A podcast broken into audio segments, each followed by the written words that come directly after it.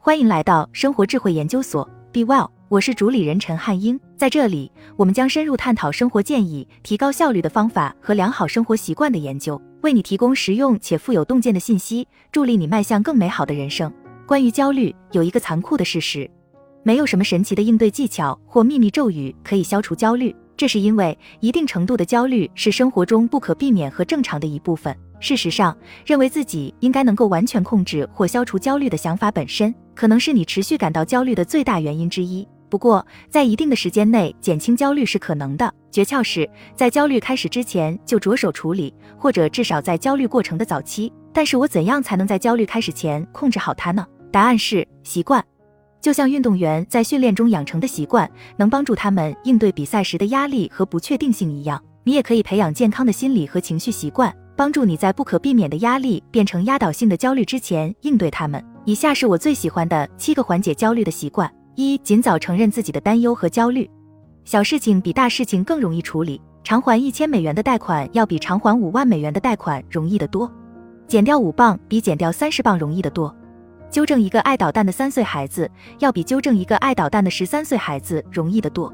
同样的原则也适用于焦虑等情绪问题。你越早承认自己的焦虑，就越容易处理好它。例如，假设某天早上你发现自己在为前一天晚上与配偶的争吵而焦虑，你马上就把这件事抛在脑后，告诉自己这很愚蠢。一个小时后，当你开车去上班时，发现自己再次想起这场争吵时，感到有点紧张，所以你告诉自己不要再杞人忧天了，要全身心投入工作。午餐时，你注意到自己的肩膀很紧张，大脑一直在重复昨晚的争吵，所以你通过刷社交媒体来分散自己的注意力。在晚上，你发现自己一直在想着吵架的事情，但一直在逃避和分散自己的注意力。终于到了凌晨两点。你睡不着觉，因为你一直在担心。你在脑海中上演着各种最糟糕的情景，焦虑情绪高涨，一边担心着吵架的事情，一边担心由于睡眠不足会在第二天精神不振。如果你选择忽视，那么微小的担忧很快就会像滚雪球一样变成焦虑的雪崩。原因很简单，当你逃避焦虑时，就是在告诉你的大脑，焦虑是危险的，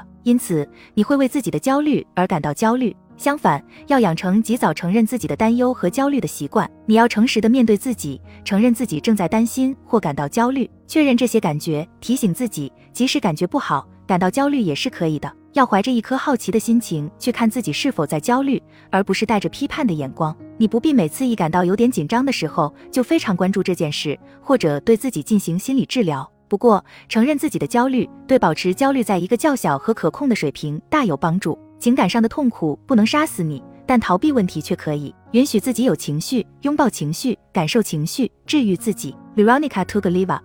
二、果断地表达自己的需求。如果你养成了尽早承认自己焦虑的习惯，那么你可能会意识到一些有趣的东西。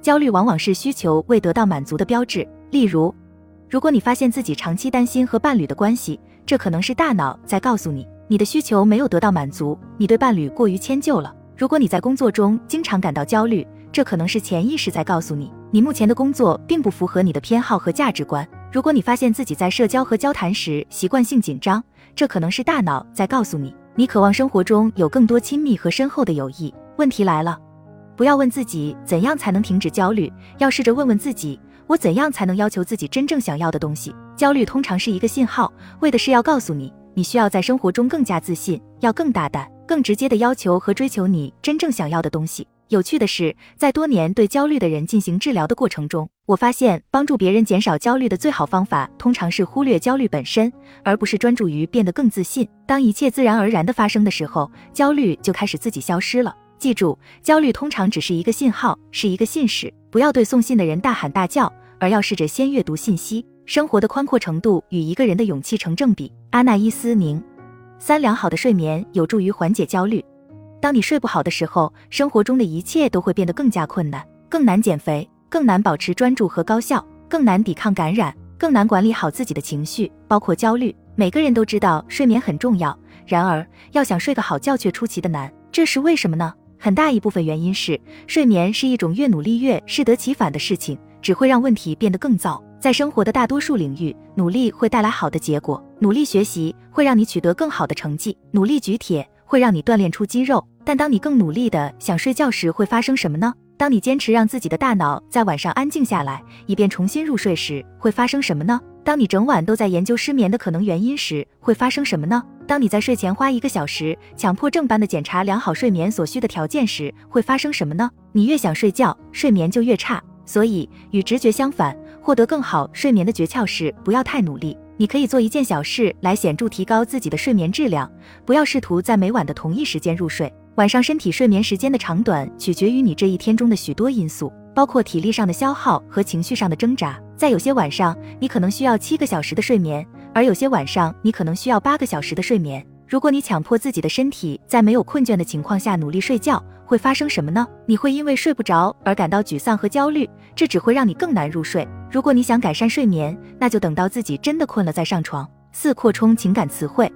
如果说有一个可以控制焦虑的秘密，那就是焦虑不是问题，问题出在你与焦虑的关系上。每个人都有焦虑的时候，焦虑是一种正常的人类情感，它有一个重要的目的，让我们远离威胁或危险。当火灾警报在半夜响起时，你的焦虑会激增，这是一件好事，因为如果真的发生了火灾，你需要能够快速逃离，或者如果你不得不在深夜穿过黑暗的小巷回家，焦虑感会帮助你在这种易受伤害的状态下保持警惕，对可能的危险保持敏感。永远记住。不管焦虑的感觉好不好，它只是想帮助你。问题是，你的大脑有时会混淆什么是真正危险的，什么是看起来危险但实际上没有危险的事。想象配偶的航班坠毁会让你感到恐惧，但这只是你的想象，并不意味着真有危险。同事认为你笨可能会让你感到焦虑，但这并不会影响你的生存。你在这种情况下感到焦虑，是因为大脑想要保护你，虽然没这个必要。那么，我说的这一切与扩充情感词汇有什么关系呢？嗯，大多数与焦虑做斗争的人都有一种倾向，那就是他们到处都能看到并感觉到焦虑。比如，如果他们的一个远房亲戚意外去世，他们可能会立即开始担心自己是否会意外去世，这种恐惧成为他们的焦点。换句话说，焦虑的人倾向于忽略他们所有的情感生活，几乎只关注焦虑。但当你过度关注焦虑时，大脑就会开始把焦虑本身视为危险的东西。正如我们之前讨论过的，对焦虑的焦虑只会导致更多的焦虑。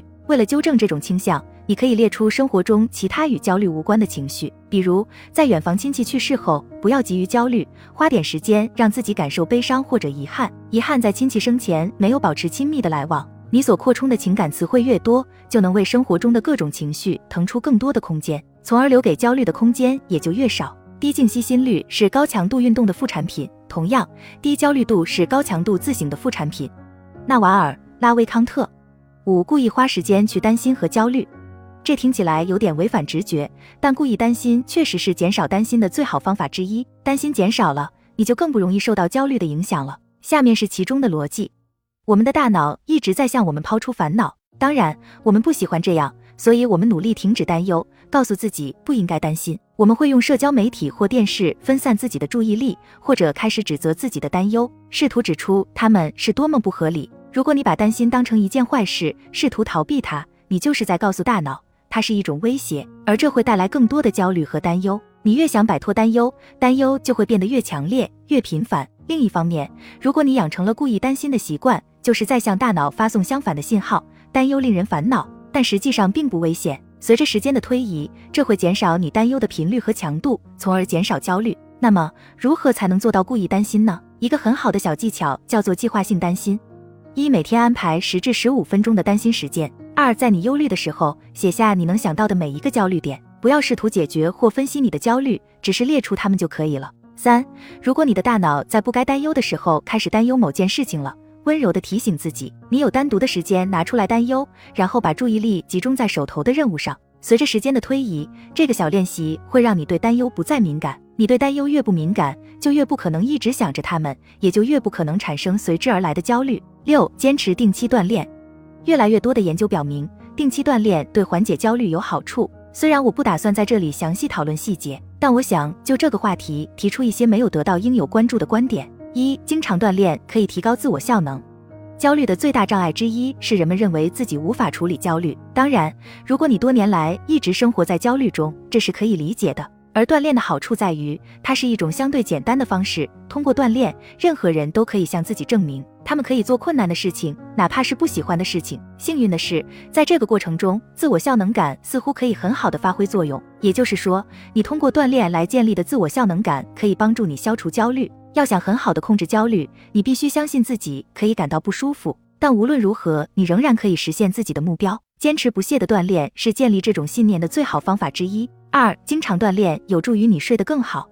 就像我们之前所讨论的，人们很难及早控制自己的焦虑，以防让它膨胀到无法控制的程度。最大的原因之一是，当你睡不好时，所有的情绪控制都是很难的。虽然人们睡眠不好的原因有很多，但最不被重视的一个原因是。他们的睡眠驱动力很低，睡眠驱动力是你身体对睡眠的固有需求。不要相信社交媒体上的传言，不是每个人每晚都需要八小时睡眠。事实上，你身体的睡眠系统是为了适应你的生活而设计的。相比于整天窝在沙发里看电视，如果你整天砍柴或追着小孩跑，那么你的身体可能需要更多的睡眠。关键来了，你可以利用这种效果，在白天进行更多的体育锻炼。当你开始有规律的锻炼时，睡眠驱动力就会增加。这能使你更容易入睡，并在晚上睡得更深。这样一来，你不仅每天都能得到更好的休息，保持精力充沛，而且还能更好地控制困难的情绪，比如焦虑。七、设定并强化你的界限。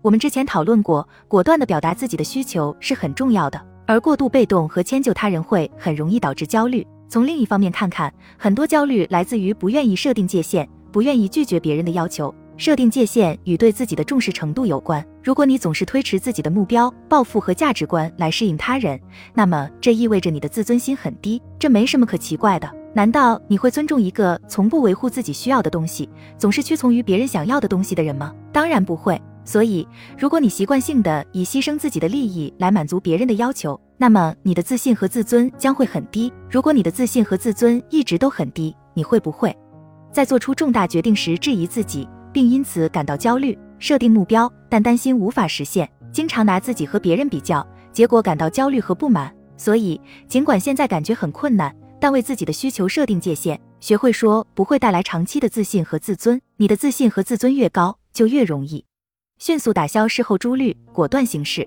坚持你的目标和抱负，尽管对结果感到担忧，专注于自己的价值观和抱负，而不是为他人的目标努力。如果你不优先考虑自己的生活，别人就会用他们的生活将你的时间填满。格雷格·麦基翁。好了，以上就是今天的分享。如果您有什么看法，欢迎在下方留言与我们交流分享。期待我们下次相遇。